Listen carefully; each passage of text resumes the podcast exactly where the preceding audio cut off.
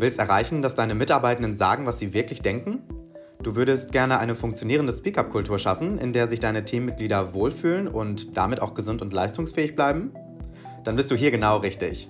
Hi, ich bin Hakan und du hörst den Podcast von Evermood. Hier sprechen wir über Chancen und Risiken rund um die Themen Gesundheit, Personalentwicklung und Unternehmenskultur. In der heutigen Episode geht es konkret um vier Schritte, die Arbeitgebende und Führungskräfte gehen können, um eine erfolgreiche Speak-up-Kultur im Team zu etablieren. Und weil es zu zweit einfach mehr Spaß macht, habe ich auch heute meinen Kollegen Marvin Homburg bei mir.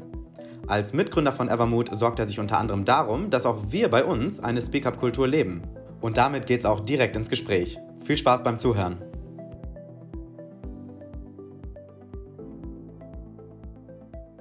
Ja, in den letzten Episoden haben wir ja schon darüber gesprochen, was eine Speak-up-Kultur ist und wo ihre Vorteile liegen. Und wir sind da auch darauf eingegangen, dass es für den Aufbau so einer Speak-up-Kultur psychologische Sicherheit im Team braucht und wie man diese Psychological Safety dann auch äh, tatsächlich erreicht. Und heute gehen wir tatsächlich noch einen Schritt weiter. Wir schauen uns nämlich an, was die Anzeichen einer funktionierenden Speak-up-Kultur sind und was Arbeitgeber und Führungskräfte auch tun können, um einen erfolgreichen Kulturwandel im Unternehmen hinzulegen. Und damit erstmal wieder Hi Marvin und danke, dass du wieder dabei bist. Hey, ja, fangen wir doch gleich mit dem ersten Teil an, also den Anzeichen für eine Speak-up-Kultur. Woran erkenne ich denn jetzt als Führungskraft zum Beispiel, ob bereits Vertrauen in meinem Team herrscht? Da spielen natürlich viele verschiedene Faktoren eine Rolle. Wichtige Anhaltspunkte liefern aber die Verhaltensweisen von Mitarbeitenden. Okay, kannst du da Beispiele für nennen? Na klar. Also in einer Speak-up-Kultur präsentieren Mitarbeitende in der Regel risikoreiche und noch nicht getestete Ideen. Sie mhm. trauen sich also, Neues auszuprobieren, um etwas zu bewegen. Wenn dann ein Projekt doch mal scheitert, findet eine offene Diskussion über die Gründe statt. So kann das Team gemeinsam die gewonnenen Erkenntnisse reflektieren. Statt demotivierender Schuldzuweisungen geht es hier also darum, dass alle aus den Erfahrungen anderer lernen. Dazu zählt ja dann auch, dass Mitarbeitende ihren Führungskräften widersprechen können, oder? Ja, absolut. Sie können offen Kritik an Ihren Vorgesetzten üben, wenn etwas mal nicht läuft. Das Stichwort hierbei ist natürlich konstruktive Kritik.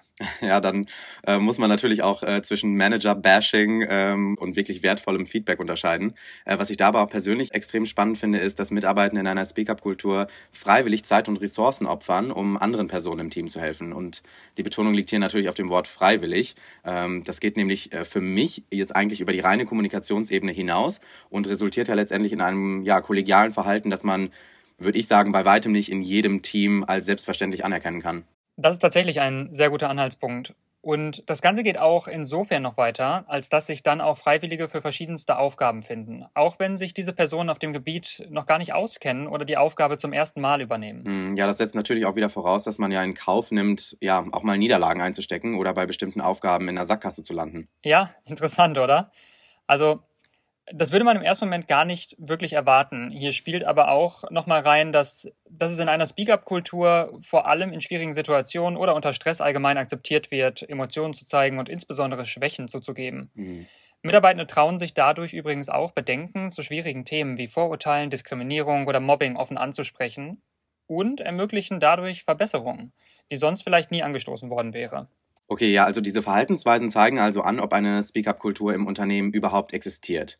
Jetzt wird es aber sicherlich Personal- bzw. Kulturverantwortliche geben, die das hören und sich denken, naja, also davon sind wir aktuell noch weit entfernt. Was kann ich jetzt zum Beispiel unternehmen, um einen Kulturwandel hinzulegen und diesem Szenario dann auch wirklich näher zu kommen? Und da gibt es tatsächlich vier Schritte, die Unternehmen gezielt gehen können. Und auf die wollen wir jetzt einmal genauer eingehen. Welche sind das denn? Ja, gerne. Also, im ersten Schritt gilt es, interne Prozesse und Richtlinien zu etablieren. Mhm. Zu den Richtlinien gehören zum Beispiel ein Verhaltenskodex, die Betriebsvereinbarung, zum respektvollen Umgang miteinander oder Prozesse zur betrieblichen Wiedereingliederung. Mhm. Diese Richtlinien sind das Fundament einer Speak-up-Kultur und das ist ganz wichtig. Sie übermitteln in erster Linie die gemeinsamen vereinbarten Werte innerhalb der Organisation, zeigen aber auch auf, welches Verhalten gewünscht bzw. unerwünscht ist. Sie schützen also die Beschäftigten und fördern das Vertrauen, sich bei Herausforderungen wie Konflikten, mentaler Belastung und Fehlverhalten mitteilen zu können. Ja, und Teil einer guten Richtlinie ist ja dann auch ein entsprechender Prozess, der einen klaren Ablauf skizziert und verschiedene wichtige Fragen beantwortet. Dazu können dann zum Beispiel zählen, was unterscheidet eigentlich den formellen vom informellen Beschwerdeprozess oder welche Ansprechpersonen werden bei Anliegen und Vorfällen überhaupt eingebunden? Wer fungiert bei Konflikten als Mediatorin? Oder gibt es externe oder neutrale Stellen, die zur Unterstützung überhaupt noch mit einbezogen werden könnten? Und ähm, hierzu gehört ganz besonders auch, dass klare Verantwortlichkeiten und damit auch Transparenz für die Mitarbeitenden geschaffen werden. Ähm, da stellt sich vielleicht die Frage, wer ist die Ansprechperson explizit bei mentalen Belastungen und äh, kennt die Belegschaft diese Person auch? Ja, und wenn diese Dinge einmal feststehen, kann man auch den zweiten Schritt gehen. Dabei geht es darum, die Kompetenzen der Führungskräfte zu stärken. Okay. Für viele Führungskräfte stellt es nämlich eine enorme Herausforderung dar, in Belastungssituationen oder bei Konflikten im Team die richtigen Worte zu finden bzw. die richtigen Maßnahmen einzuleiten. Mhm.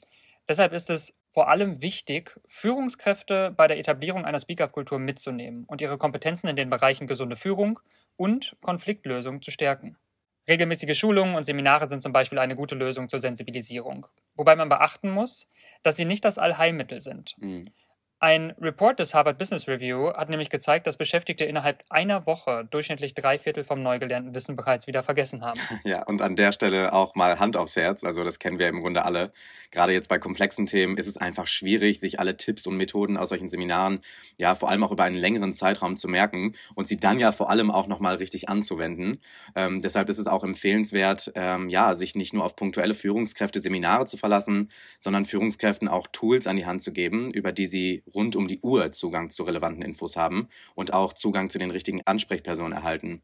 Und ähm, da eignen sich natürlich digitale Angebote extrem gut, ähm, weil hier einfach der Zugriff auf die Inhalte in aller Regel jederzeit und von überall möglich ist. Und dazu passend habe ich übrigens auch einmal die beliebtesten Fragen aus unserer Evermood-Plattform mitgebracht. Ähm, dazu gehören nämlich beispielsweise, was kann ich tun, wenn ich von Konflikten zwischen Teammitgliedern erfahre? Wie führe ich als Führungskraft ein Gespräch zur Konfliktlösung? Wie führe ich ein Gespräch mit psychisch belasteten Mitarbeitenden oder auch wie gehe ich mit einem Teammitglied mit Depressionen um?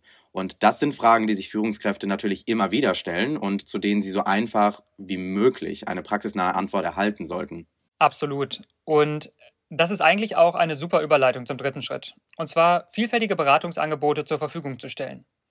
Während nämlich digitale Inhalte für die eine Führungskraft vielleicht schon vollkommen ausreichen, um Fragen zu beantworten, wünscht sich die andere womöglich den persönlichen Kontakt zu einer Ansprechperson, die individuell weiterhelfen kann. Mhm. Um das nochmal zu verdeutlichen. Bei Evermood haben wir durch die Arbeit mit unseren Kunden drei Typen von Ratsuchenden identifiziert.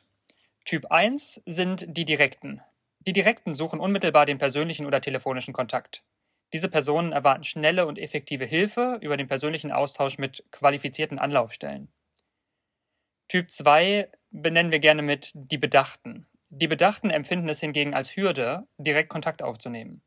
Diese Personen möchten sich in der Regel zunächst eigenständig mit Hilfe von Inhalten wie Artikeln und Videos informieren. Sie suchen das persönliche Gespräch mit der Führungskraft oder nehmen Kontakt per Telefon, Mail oder Chat auf, wenn sie sich ihrer Sache sicher sind. Mhm. Und dann haben wir noch den Typ 3, die Vorsichtigen. Die Vorsichtigen sind sehr zurückhaltend. Diese Personen meiden den direkten Kontakt möchten private oder mentale Probleme nur ungern am Arbeitsplatz adressieren und würden sich am liebsten an eine außenstehende Stelle per Telefon, lieber jedoch per anonymen Chat wenden. In der Regel möchte diese Person im ersten Schritt anonym bleiben. Ja, was wir im Übrigen auch sehen, ist ja, dass die Art und Weise, wie jemand Unterstützung sucht, abhängig ist von vielen verschiedenen Faktoren, beispielsweise der Persönlichkeitsstruktur, also ob jemand zum Beispiel extrovertiert oder eher introvertiert ist, ähm, der Länge der Betriebszugehörigkeit, aber auch der Art oder der Dringlichkeit des Anliegens. Und genau deshalb ist es auch so wichtig, Beratungs- und Hilfsangebote bereitzustellen, ja, in denen die unterschiedlichen Typen auch ähm, abgeholt werden. Von persönlichen Anlaufstellen über beispielsweise präventive Inhalte zur Selbsthilfe bis hin zu anonymen Kommunikationswegen, die auch immer super wichtig sind. Und vielleicht auch ganz interessant an dieser Stelle, wir haben in der Vergangenheit auch schon Kundenumfragen zu dem Thema durchgeführt und die haben gezeigt, dass ganze 62 Prozent der Mitarbeitenden einen anonymen Erstkontakt präferieren würden, wenn sie sich Hilfe suchen. Was ja im Grunde zeigt, dass es in den meisten Unternehmen wirklich eher eher um Typ 2 und Typ 3, also die Bedachten und die Vorsichtigen geht, die vielleicht etwas zurückhaltender sind und verschiedene Wege brauchen, um diese Hilfe in Anspruch zu nehmen und vor allem auch darüber informiert werden müssen, dass es diese Angebote gibt. Und das bringt uns eigentlich auch schon zum vierten und zum letzten Schritt. Genau. Und hierbei gilt es, Mitarbeitende kontinuierlich zu sensibilisieren.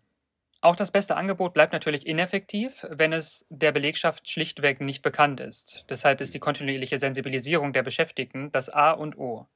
Dieser Schritt wird oft unterschätzt und ist in vielen Organisationen mit großen Mühen verbunden. Okay, wieso ist das so?